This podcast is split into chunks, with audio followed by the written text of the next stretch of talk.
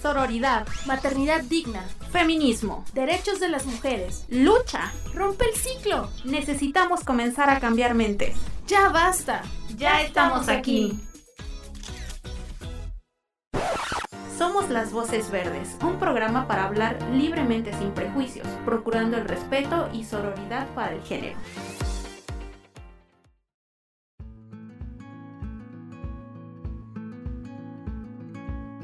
Hola, ¿cómo están? Espero que estén muy felices escuchándonos en un viernes más de las Voces Verdes. Mi nombre es Montserrat Cárdenas, qué chido estar aquí un día más con ustedes. Quisiera que antes se presentaran mis compañeras, por favor, el día de hoy. Hola, ¿qué tal? ¿Cómo están este viernes? Yo soy Cire. Hola, ¿cómo están chicas, chicos que a lo mejor son nuevos escuchándonos, chiques? Yo soy Frida, también muy contenta en otra emisión más de Las Voces Verdes. Llena emisión número 30. 30. casi, casi por terminar este maravilloso podcast. Esta temporada, sí, que les agradecemos el apoyo a las chicas que nos han dado en redes sociales, en Spotify, en YouTube, en Facebook, en, en, en todas las redes y ahorita que lo mencioné, ¿Cómo nos encontramos en redes sociales? Eh, les menciono que nos pueden encontrar en redes sociales, en Facebook y en YouTube como Instituto Colimense de las Mujeres, en Instagram y Twitter como arroba ICE y pues en Spotify como Las Voces Verdes. Mencionarles también de manera muy importante que eh, la línea 075 ha tenido algunos problemitas por ahí, pero pueden comunicarse a través del teléfono 312-188-6944. Y recuerden que esta línea sirve para aquellas mujeres que deseen tener orientación en cuestiones legales o que, eh, o que necesiten orientación psicológica también en caso de que estén viviendo algún tipo de violencia. Ahí los profesionistas de la línea con mucho gusto pues las pueden atender y les pueden dar la asesoría necesaria. Así es, importante también comentar a todo lo que ya nos comenta Monse, que está disponible las 24 horas, los 7 días de la semana, chicas. Así es, porque recuerden chicas, no están solas. Y bueno, para abrir esta emisión número 30 de esta tercera temporada de Las Voces Verdes, pues de qué creen que vamos a hablar? Uy, ¿de qué? Del doxing. ¿Saben qué es el doxing? ¿No? Algo he escuchado yo no, en los no, bajos mundos de internet. No es una medicina para depuración de no nada, o sea, tiene que ver con un término que se le da refiriendo a la palabra eh, pues en inglés de documento y bueno para esto tenemos una invitada el día de hoy que es la licenciada en Derecho eh, Carla Alejandra Martínez Ríos que es la titular de la unidad de transparencia del Instituto Colimense de las Mujeres bienvenida Carla ¿cómo estás? Hola chicas, muchas gracias por la invitación. Estoy muy contenta de estar aquí con ustedes en esta edición número 30. Gracias por considerarme. Yo sé que este podcast de Voces Verdes o las Voces Verdes es muy importante porque ha ayudado a muchas mujeres, niñas y adolescentes aquí en el estado. Gracias por la invitación. Qué bueno que aceptaste venir, Carla. Ya te teníamos en la mira que queríamos que participaras con nosotras. Y bueno, como les comenté, vamos a hablar de doxing. No sé si alguna tenga algún caso raro que haya tenido llamadas, mensajes de gente o de personas mmm, hablándoles o mandándoles información. ¿No? ¿No, han, ¿No han tenido esto? Bueno, yo les voy a compartir una, una pequeña historia eh, que tuve, pero pues antes de adentrarnos a mis escabrosas experiencias en mis 31 años, pues hay que, hay que saber, ¿no? ¿Qué es el doxing? Les dije, pues, una pequeña referencia por una palabra, pero pues tenemos un, un material. Sí, vamos a escuchar una pequeña cápsula que habla sobre el doxing.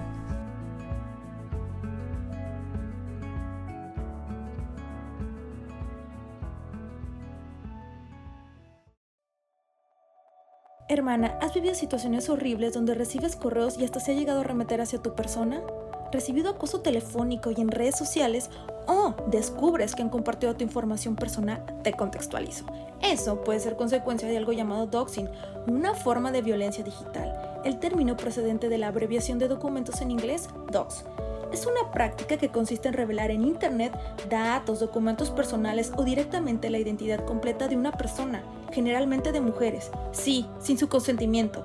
se brinda información como dirección, correo electrónico, números de teléfono, nombres de sus hijas e hijos, con la finalidad de incitar al acoso en la vida real de la víctima para causarle angustia, pánico o alarma. Los métodos utilizados para doxear incluyen la exploración de archivos, imágenes, bases de datos gubernamentales, directorios de teléfono, motores de búsqueda y otros recursos de información pública, investigar perfiles en plataformas de redes sociales, foros y listas de correo. Algunas medidas para protegernos del doxing son mantener en privacidad nuestros perfiles sociales, no utilizar un único nombre de usuario para todas las redes sociales, cambiar de forma regular la configuración de seguridad y valorar utilizar redes VPN para ocultar nuestra dirección IP a terceros en la web.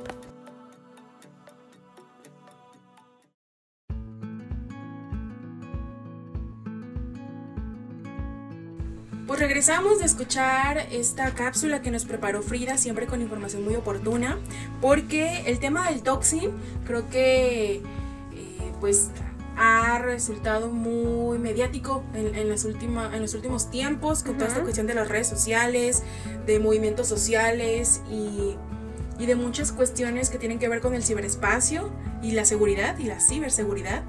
Y justo como lo decía Frida, este, este, digamos, esta acción de doxear a la gente puede usarse desde muchos puntos y partir desde muchas visiones, pero en específico estamos hablando hoy de cómo se utiliza el doxing para violentar a las mujeres y eh, todo, pues todas las implicaciones que tiene con las demás, con otros tipos de violencia y cómo afecta directamente a la vida eh, y a la psicología de las mujeres que viven esta violencia, ¿no?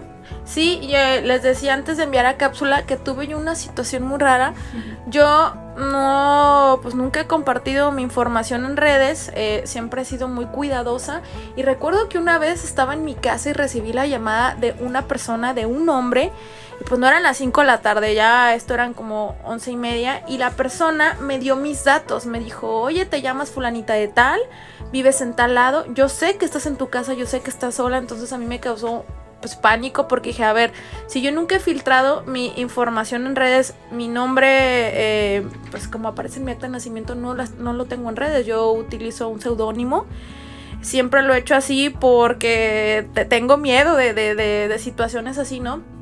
Y se me hizo muy raro que esta persona tuviera esta información, que me dijera que estaba sola, entonces yo ahí me tronó la, cabeza y empecé a especular muchas cosas. Entonces después dije, bueno, se, se filtró información mía, sino como esta persona tiene toda esta documentación, toda esta información. Yo que nunca quiero mandarme ni siquiera correos a mi propio correo con eh, escaneados cosas mías, digo, porque pues luego consultas eh, el correo en alguna este, empresa de estas de, fotocopiado muy grande, que se te puede quedar abierto, entonces soy, muy celosa con esa información. Pero psicológicamente yo estaba desconfiando de todo, de todas las personas. Me acuerdo que ese día me fue en el camión y yo iba así como, no, ¿quién fue? ¿Quién fue? ¿Quién fue? y lamentablemente pensamos muy mal, pensamos por las situaciones que le han pasado a muchas mujeres que nos puede pasar o sea, gracias a la vida no tuve ninguna situación donde se violentara físicamente mi, persona, pero psicológicamente yo sí quedé muy mal. Entonces hice cambiadera de mis redes sociales y ya tenía otro seudónimo, me lo cambié, cerré otro. O sea, yo la verdad sí tuve un caso feo eh, de psicosis ya, después de, esto que, que me doxearon. No sé si alguna ha vivido una situación así.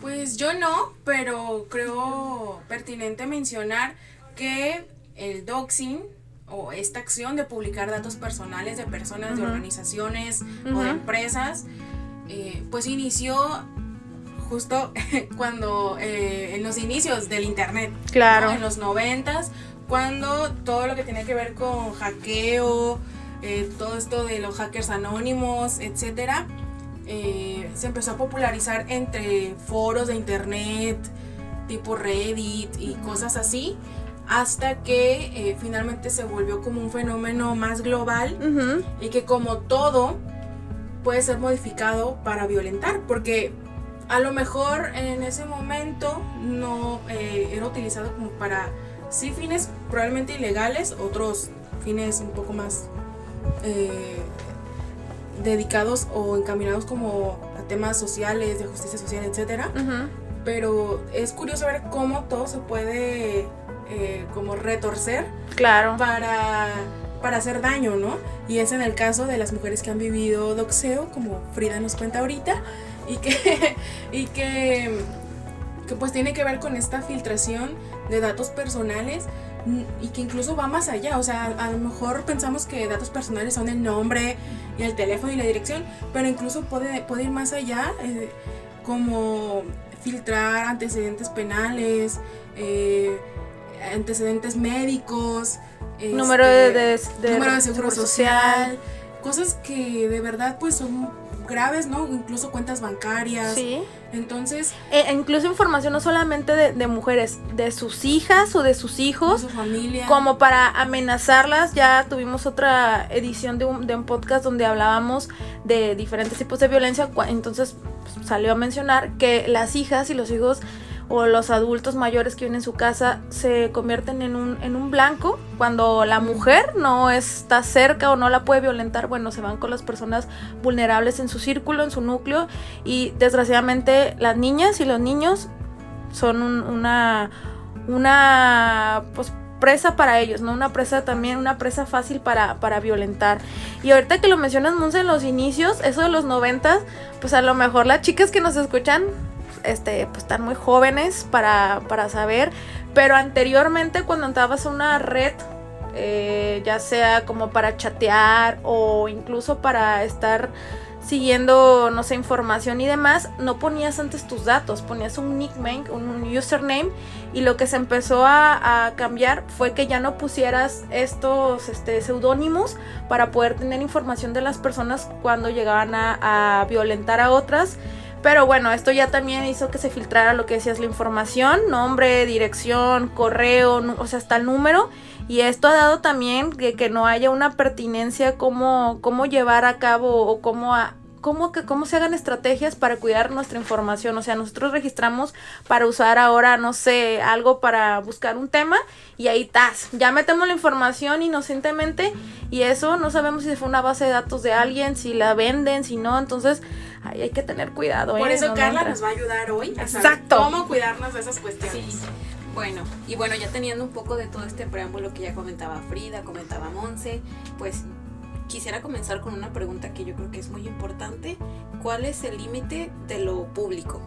Hay una frase que dice una compañera nuestra muy querida, Ceci, que dice que cuando tú publicas algo ya no te pertenece. Entonces, ¿qué nos puedes decir al respecto? Miren, chicas, primero que nada me gustaría iniciar pues mencionando que la distinción de lo público y lo privado pues parece obvio, ¿verdad? Porque sabemos reconocer la diferencia entre una dependencia pública y una, una empresa privada entre lo que sería una servidora pública o una persona este, empleada de alguna compañía. Y pues también sabemos que existen escuelas públicas o privadas, hospitales, incluso los medios de comunicación, ¿no? que también son públicos o privados. Y de igual forma, pues sabemos diferenciar que en nuestra vida individual eh, podemos poner, o más bien tenemos reglas de comportamiento en los espacios públicos y sabemos que nadie puede entrometerse en nuestros asuntos privados. Em, yo les puedo decir que sí hay límites para lo público. Dentro de transparencia, pues existen algunas que son las que cuando se compromete la seguridad pública, eh, cuando se puede poner en riesgo la vida, la seguridad o la salud de una persona física, eh, se obstruye la prevención y persecución de delitos, se obstruye los procedimientos para fincar responsabilidades a los servidores públicos cuando afecta también derechos de debido proceso. Creo que serían unos de los ejemplos que, me vienen rápido a la mente.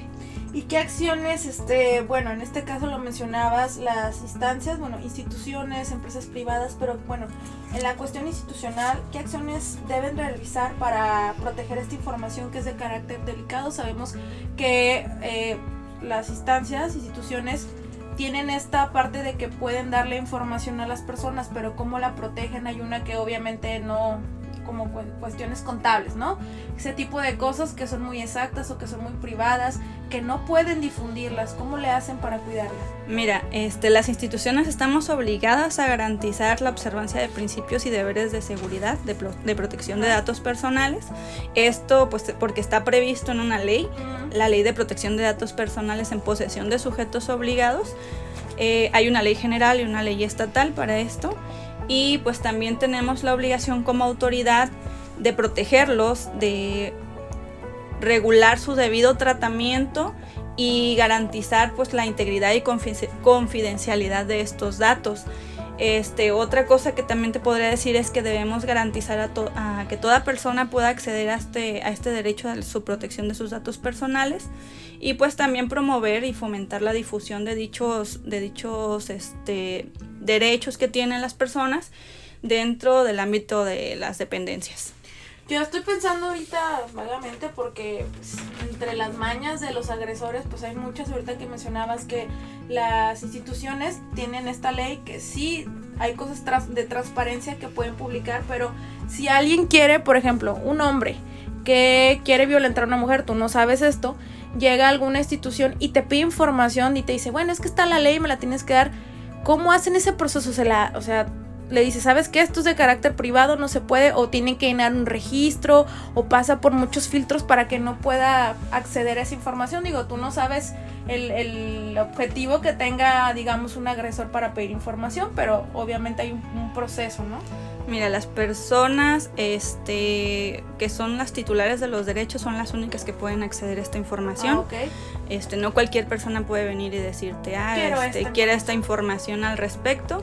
Y pues en segundo lugar, pues también tiene que hacer el uso de lo que serían los derechos ARCO. Eh, esto es el ejercer el acceso, la rectificación, la cancelación y oposición de los datos. Solamente lo puede hacer el titular. ¿Esto qué quiere decir? Que el titular solamente puede acceder a sus datos, ya sea con un particular o ya sea en una autoridad o institución pública. Tiene derecho a rectificarlos, este, ya si son inexactos o incorrectos. Tiene la posibilidad de cancelarlos, esto es que si ya no resultan adecuados o ya son innecesarios, pues los puede, ya no los puede, los puede cancelar. Y oponerse pues a que se usen esos, esos datos personales que él tiene. Entonces no puede llegar así cualquier persona hola, soy Benito, soy Paquito y quiero esta información. No es así. No, no es así. Tienen que, tienen que hacer por medio de un proceso. Ya estoy un poquito más tranquila porque leí un poquito la ley y yo ya estaba que me asustaba, pero bueno, yo no la entiendo, no soy abogada y qué bueno que no lo explicas, Carla. Traducción de Carla. Oigan, y yo eh, estuve recordando como algunos casos que tienen que ver con doxeo, como casos muy, muy populares que ocurrieron eh, pues hace tiempo. Eh, y por ejemplo, el doxeo, ahorita estamos hablando de cómo se utiliza para dañar personas, ¿no? Y eh, justo recordaba que en los años 90 organizaciones antiderechos de las mujeres que estaban en contra de, de, la interrupción legal del embarazo y de que las mujeres decidieran sobre su cuerpo, eh, por ahí en los 90 filtraron datos de clínicas en Estados Unidos que practicaban abortos y, y datos de mujeres que habían accedido a ese derecho con la intención de que se les crucificara públicamente y de que se les señalara públicamente. Entonces es como un ejemplo de cómo el doxeo puede llegar a niveles eh, pues, pues muy fuertes y que tiene que ver también con cuestiones sociales. O sea, a lo mejor sí se puede dar el doxeo eh, por parte de personas individuales, ¿no? En individual, un agresor contra una persona, contra una mujer. privados, ¿eh? Pero también llega a estos niveles eh, que tienen que ver con temas sociales, ¿no? También recuerdo cuando, que es un poco la contraparte, que también eh, grupos de hackers, que son como activistas hackers filtraron datos sobre miembros del Ku Klux Klan en Estados Unidos también. O sea, miembros actuales. O sea, esto ocurrió recientemente en, la, en la, época de Trump. Em, justo como para evidenciar que estas personas estaban organizadas y que estaban intentando eh, un ataque ir contra, contra personas de minorías sociales o disidencias sexuales. Entonces, han sido como dos casos muy, muy mediáticos en Estados Unidos. Y el último que recuerdo, que tiene que ver un poco con lo que estamos platicando, es que justo en la época de Trump, eh, yo no sé si recuerdan que varias mujeres salieron a acusarlo de abuso sexual y acoso sexual durante la campaña presidencial de, Trump. Y eh, pues han de saber que este canal Fox News pues es un aliado de la ultraderecha en Estados Unidos, de Trump.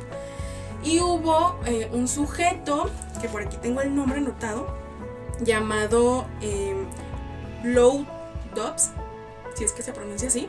Es un presentador de Fox News, de Fox News, perdón, que eh, filtró datos de una de las víctimas, de las presuntas víctimas de Donald Trump, llamada Jessica Litz, y eh, pues dijo en, en, su programa datos personales como el nombre, la dirección, el teléfono, se atrevió con la intención de que los seguidores de Donald Trump pues la atacaran. Este, y pues yo no sé qué pretendía el señor, ¿no? Pero esto ocurrió. Y entonces mi pregunta que le quiero hacer a Carla es relacionada a toda esta cuestión de la protección de los datos de las mujeres denunciantes o de las víctimas que han denunciado pues agresiones en su contra. ¿Cómo es que, se protegen estos datos? Ya mencionabas un poco eh, cómo se debe dar la protección de datos a las personas, pero en este caso en específico que son denunciantes, ¿no? Que, que vivieron cosas pues a lo mejor muy graves y que su vida a lo mejor está en peligro, que el agresor anda por ahí suelto, yo no sé. Eh, cómo se debe dar este cuidado a los datos de las víctimas. Bueno, por lo que respecta a los datos de una, cuando hay una denuncia, yo tengo conocimiento que este, cuando hay un proceso judicial, penal, este, administrativo, no se puede dar información a menos de que sea el titular. Este, tampoco te van a dar acceso a esas carpetas de investigación y pues serían pues ahora sí que responsabilidad del servidor público de que brindó la información porque este pues realmente eso está está penado. No podrían ellos proporcionar esa información y tampoco estaría en algún sistema para acceder a la información como tal. Ok, y entonces las mujeres en la vida cotidiana, ¿cómo pueden prevenir que una situación de doxeo les ocurra, cuáles son como... Hay todo un tema que tiene que ver con, la, con, la, ciberseguridad, ¿no? Es todo un tema enorme, gigante y que va creciendo porque cada vez el internet se vuelve más loco, pero algunas, algunos puntos muy, muy así, muy específicos, unos puntos clave. Pues primero, ya les había comentado, primero que ejerzan sus derechos ARCO, este, que en cualquier institución, ya sea este, pública o privada, en ambos casos se puede, se puede hacer uso de este derecho. Como en los bancos, por ejemplo. Ah, mira, los bancos están regulados por la Ley Federal de Protección de Datos Personales en posesión de particulares. En ese caso tendrían que ir al instituto de, al Infocol, perdón, a eh, hacer como es, a que les den una orientación más que nada y ellos les van a decir cómo van a establecer su denuncia ante el Instituto Nacional de transparencia para que puedan, este, pues ahora sí que hacer como tal un procedimiento en contra de esa, de esa empresa privada que proporcionó sus datos. Y que no te dejan de molestar, que te están llame llame para ofrecerte cosas. Igual en las compañías telefónicas, ¿no? Me imagino. En, en, dado caso que fuera, por ejemplo, una autoridad este, estatal, pues sí tendríamos que acudir al Infocol y ellos hacen todo el procedimiento con la denuncia. También este, yo les recomendaría, en dado caso, pues acercarse al Instituto Colimense de las Mujeres para que este, les podamos brindar una asesoría jurídica y acompañamiento para hacer su respectiva denuncia ante la Fiscalía General del Estado, que ellas van a ser las responsables de dar ese seguimiento mediante una carpeta de investigación o pues también a, llamar al teléfono 911 para hacer su denuncia también en la Policía Cibernética. Ahorita que mencionaba esto Monse y Carla, eh, me vino a la mente un caso que hubo por ahí del 2014 eh, sobre, a lo mejor lo recuerdan, a lo mejor no, una campaña que se hizo en contra de una chica que, bueno, no sé si lo tengan presente, pero la industria de los videojuegos es donde ha sufrido muchos casos de violencia contra las mujeres, de discriminaciones, y en ese tiempo, en el 2014, hubo una campaña que se llamaba Gamer, Gamergate, que fue un caso donde, bueno, una chica en cuestión, eh, Zoe King, tenía una pareja, eh, se llamaba Aaron G, yo no sé cómo se pronuncie, y bueno, ellos eh, tenían una relación, terminaron, y pues esta, este personaje, Aaron, pues empezó a desprestigiarla en redes sociales, lo que llevó a que pues sus seguidores, sus fanáticos, empezaron a hacer una campaña de odio y empezaron a acosar a, a la chica Zoe desprestigiándola eh, de muchas maneras y amenazándola de, de muerte. Entonces, este caso que decíamos, bueno, ya filtran los datos y ya pasa a ser una cuestión de una agresión eh, que puede eh, llegar a ser golpes, no solamente eh, cuestión física, perdón, psicológica, física, sino ya con algún un, hecho, un deceso muy trágico, ¿no? Entonces, aquí ya la situación, Carla, si solamente, digo, si no solamente ha recibido estos acosos, ya sea de, del banco, ya sea psicológicos, de algún degenerado de alguna persona que nos esté hablando, si somos ya víctimas y ya tenemos un, caso, ¿qué es lo que tenemos que hacer? Si ya se presentó a una cuestión física, ¿qué, ¿cuál es el proceso? Pues como te comentaba ahorita, este, pues sí acudir al Instituto Colimense de las Mujeres a que te hagan esa asesoría jurídica. Para poder emitir. Para poder emitir tu, tu denuncia ante la Fiscalía General del Estado.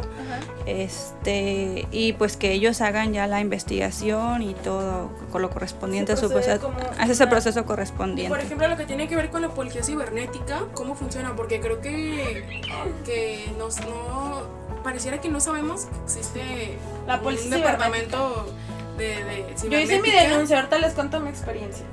Este, como tal, cómo funciona, este, tengo entendido, eh, su función es que te atienden vía telefónica. Ahí te reciben tu denuncia y ellos hacen la investigación correspondiente y pues se pasa como tal a la fiscalía para que se haga la, carpeta de investigación.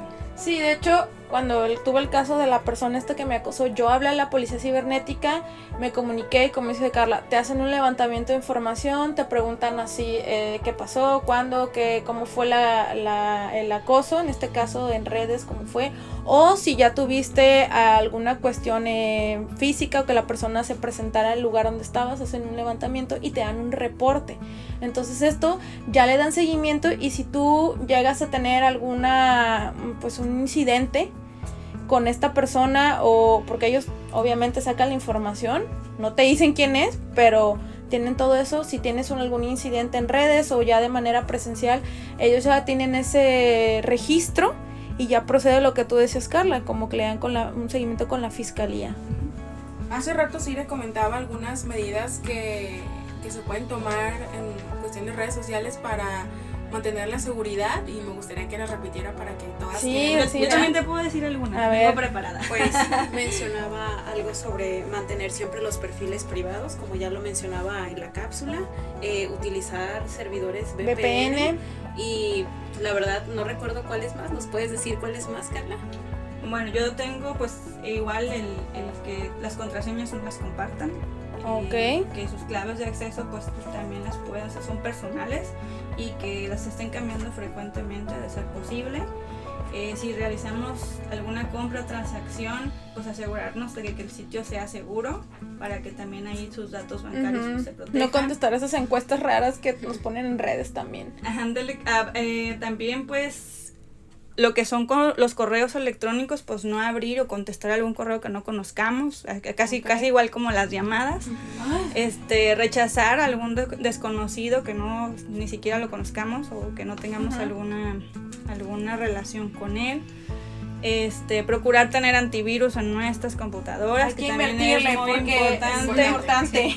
Y una cosa que a mí sí me gustaría hacerles este, mucho uh, puntualidad, hincapié es que cuando revelen información, porque yo sé que estamos en la era de que todo queremos, queremos subir, todo queremos compartir, nuestros logros, nuestras tristezas, incluso hasta lo que comemos, pues sí les diría que lo más que pudiéramos abstenernos de subir fotografías o domicilios muy ubicaciones, ubicaciones, este, a lo mejor esas cosas que pueden ser como de mucho lujo, a lo mejor para que no pongamos en peligro pues a nosotros como personas, a nuestra familia o incluso a nuestros propios amigos. Incluso yo, ¿saben? Una medida que tengo es este eh, aguantarme las ganas de subir historias a redes sociales hasta ah. que me voy del lugar. O sea, tomo mis fotitos, mis videos y una vez que ya estoy en otro espacio o en tu casa o en Qué mi buena casa, recomendación. ya la subo porque le da, sí, sí pues compartes directamente donde, donde estás, eso sí es un peligro que no vemos, o sea, no realmente pues, bueno, el momento, pero puede ser una situación para que te localice alguien que tú no quieres o alguien que esté planeando algo en contra. Y ahorita que mencionabas, Carla, eh, cuando estaba estudiando la maestría, teníamos un maestro que nos daba una clase que se llamaba sistematización de la información o tecnologías de la información y se dedicaba el maestro a dar eh, como que en las empresas eh, medidas de seguridad para que no hubieran hackers y que se robaran la información, pero yo todo esto lo trasladé a mi vida personal porque ya ven que la, situación que tuve, entonces ahorita que me se habla del antivirus, eso es, o sea, de, de, cajón. Y lo de las contraseñas, él nos hacía mucho hincapié que no pusiéramos así, por ejemplo, cosas muy obvias, ¿no? Como tu nombre o el, tu, dirección, tu fecha de cumpleaños, ¿no? y que si, ajá, o si utilizabas un nombre o una palabra, utilizarás aparte de las letras, utilizarás otros caracteres, números, ajá si te lo permite a veces porque es como que no pongas puntos mayúsculas, minúsculas. Y recuerdo que algo bien extraño que nos dijo en ese tiempo que yo dije, ah, ya este señor está descabellado, pero ahora no lo veo tan descabellado. Él nos comentaba que las tarjetas así que tienen chip se podían robar información. Entonces yo así como, ay, no, pues como, pero ahorita sí, entonces en aquel tiempo él decía que vendían unas cajitas especializadas para esto, pero pues la cosa más eh, económica que podías hacer era envolverlas en papel aluminio, que eso evitaba como que pasaran con una maquinita y te robaran la información. Y dije, ay, como vamos a andar todos de papel aluminio al rato que me pite ahí en la entrada de algo y con tu casco de aluminio. Trae un arma y pues no, era papel aluminio. Entonces ya no suena tan descabellado después de que vemos situaciones que, nos pasa o que conocemos que cercanas han tenido eh, un caso de doxing, porque no se sabe las mañas que están utilizando también y que las tecnologías nos están rebasando día a día, las formas de violentar están evolucionando también. Y la verdad es que el doxing, la contraparte del doxing, por así decirlo, es cuando se utiliza como no para fines de extorsión o fines delictivos, sino para evidenciar conductas mm. eh, ilegales de otras personas o evidenciar a gente malvada. como, por ejemplo, yo no sé si ustedes usan Twitter, pero Twitter es el lugar de doxeo más grande de la vida. Sí. y entonces, o sea, por ejemplo, no sé si han visto, pero estás en otra red social y te encuentras con un video, no sé, de, de un lord o una lady de esos que hacen virales. Eh, o de gente maltratando a otras personas, o yo qué sé, estos videos que se hacen pues, muy conocidos, y luego en los comentarios se encuentran, suban el video en Twitter para que den con él y con su dirección y todo, porque pues yo no sé qué onda con esa gente que vive en Twitter, pero hay gente que se dedica a sacar información de la gente, sepa cómo, pero que al final dan eh, con los datos de mucha gente que se evidencia en redes sociales, que se hace viral por cuestiones negativas. Y esto también se ha vuelto una cuestión de activismo, porque muchas colectivas feministas utilizan el doxing para evidenciar agresores o violadores o gente que hace mucho daño a las mujeres o a los animales o yo qué sé. Y utilizan el doxing para, para hacer este activismo, y encontrar agresores. Y encontrar agresores, porque luego, pues, a veces eh, las investigaciones no avanzan como uno quisiera, como una quisiera, entonces ellas se dan a la tarea de, de acelerar este, las cosas, a lo mejor de manera cuestionable, si queremos decirlo. Sí, que ponen también en riesgo su seguridad, sí. Entonces es como esta contraparte, ¿no, Carla? Un poco eh, como el uso para otros fines que tienen que ver con con, la justicia. Con, la, justicia, en redes. El activismo. Eh, y ya como yo quisiera, como no sé, terminar con esta pregunta, de en estos casos, eh, las mujeres, las colectivas que hacen estas acciones de, evidenciar a, posibles agresores, eh, se estarían enfrentando a una pena o... Pues en dado caso de que hubiera alguna denuncia por parte de un particular, pues yo creo que sí, sí es muy probable. O también depende si llegan O depende también si llegan a, ajá, si llegan a otros pues instancias, ¿no? Creo que este que sí debemos de hacerlo por los medios que son los correctos. Sí se ha tratado de acelerar un poquito la justicia en ese sentido, pero tratar lo más o en medida de lo posible de, de hacerlo por la manera legal.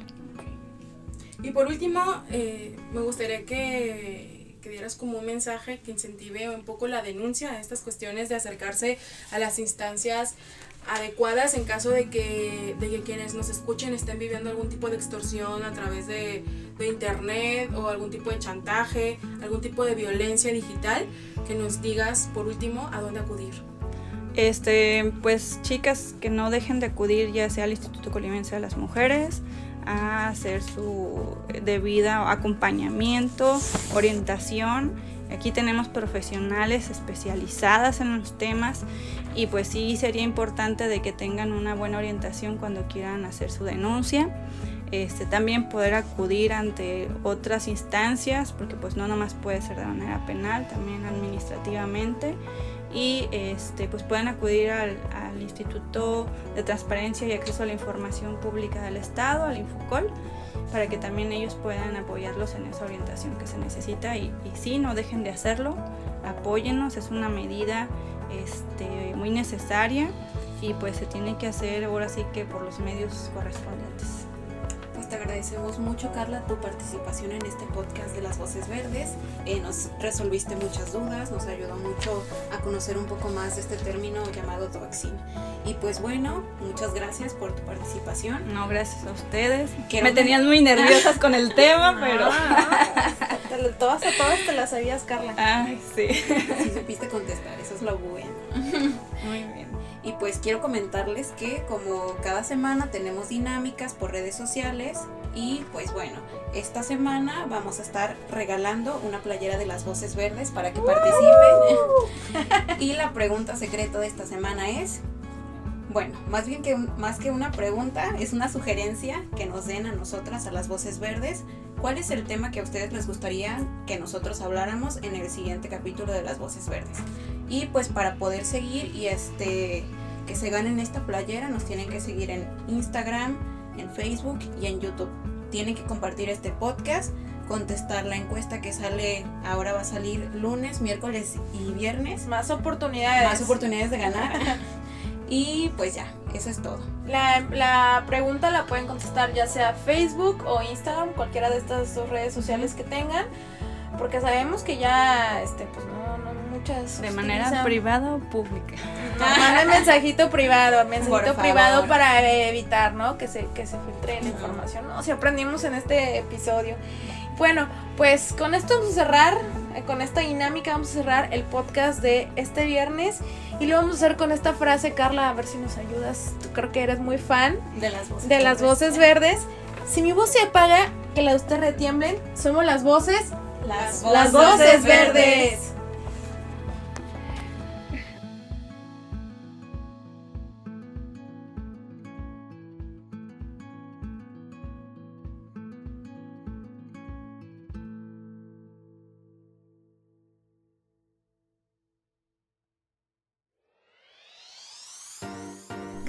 Escucharnos. Recuerden, si necesitan apoyo u orientación telefónica, puedes contactarnos a la línea Mujer 075. Este podcast es para la libre expresión. Es financiado con recursos del programa de apoyo a las instancias de mujeres en las entidades federativas PAIMEF.